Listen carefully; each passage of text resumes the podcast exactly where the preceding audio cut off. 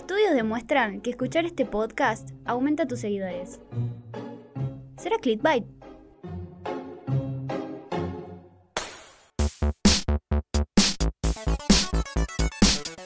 Bueno, entonces hablemos de, este, de esta palabra tan rara. ¿Qué es clickbait? ¿Qué es esta palabra que le da nombre a nuestro podcast? Bueno, la traducción más cercana vendría a ser eh, cebo de clics y es una técnica que nosotros podemos usar a la hora de escribir o hablar que lo que hace es apelar a la curiosidad del que está leyendo o escuchando para captar su atención. Bueno, de esta manera lo que hacemos es generar más clics, o sea, más tráfico en nuestra web o más entrada a nuestros videos y mantener interesada a nuestra audiencia a lo largo de un programa de radio o televisión. Ya tenemos el concepto, ¿no? Ya tenés el concepto, Juli. Sí, joya, ahora lo entendí. Sigamos. Como toda práctica tiene sus ventajas y sus desventajas.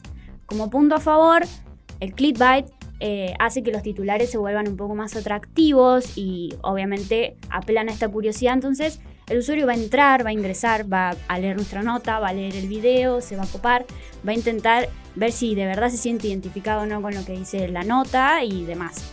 Pero bueno, también tiene la desventaja de que si uno abusa de esta técnica o genera títulos muy sensacionalistas y muy exagerados, lo que puede lograr es que la gente diga, no, pará, no voy a entrar a esto porque es mentira.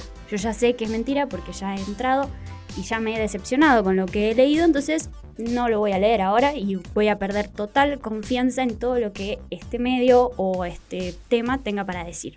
¿Y entonces qué hago, Mari? ¿Lo uso? ¿La gente me va a odiar? Como todo, Marta, con responsabilidad.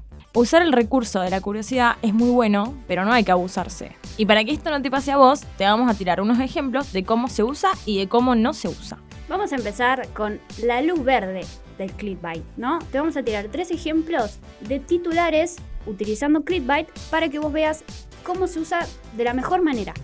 El número uno es cinco canciones que todo millennial conoce. Este título dije, bueno, a ver, tipo, yo soy millennial, voy a ver si me identifico con estos temas, si de verdad, si es cierto. Y si me gusta, capaz se lo comparto a otro para que diga, mira, lee esto o escucha esto. Después tenemos los errores más comunes a la hora de crear contenido.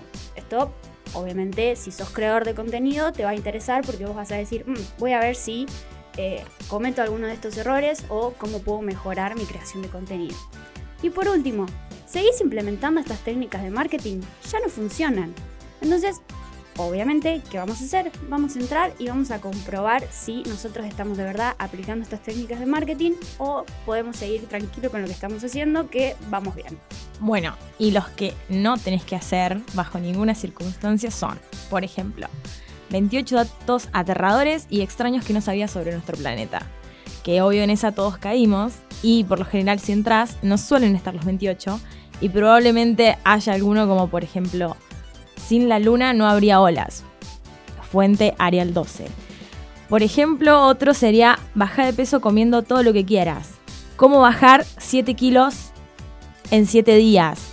Cosas imposibles de lograr.